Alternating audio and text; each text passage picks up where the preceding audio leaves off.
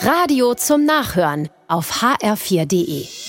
Der HR4 Polizeireport.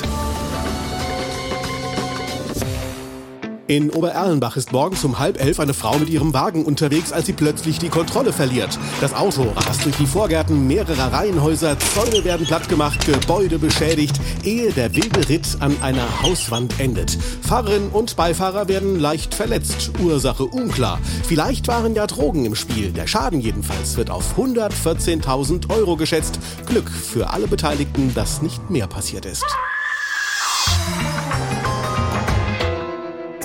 Im Bahnhof Fulda klaut ein Mann zwei Milchgetränke für ein paar Euro 50 und wird erwischt. Doof. Noch blöder, dass er Drogen dabei hat, die die Polizei bei der anschließenden Durchsuchung findet. Damit aber nicht genug. Bei der Überprüfung der Personalien kommt raus, der 41-Jährige wird per Haftbefehl gesucht, weil er eine Geldstrafe nicht gezahlt hat.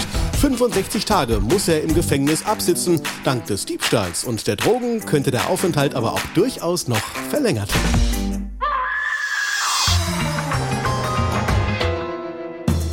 Auf der B417 bei Hünfelden-Kirberg kracht ein Auto nachts um drei gegen eine Leitplanke und zerstört sie.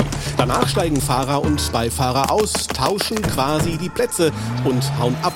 Ein Zeuge hat's gesehen und die Polizei alarmiert. Im Rahmen der Fahndung wird das Auto in Kirberg gestoppt. Jetzt wird der Positionstausch klar. Der eigentliche Fahrer hat keinen Führerschein und einen übern Durst getrunken. Deshalb musste der Beifahrer ran. Was die Herren nicht bedacht haben, auch der hat eingetankt und viel zu viel Alkohol im Blut.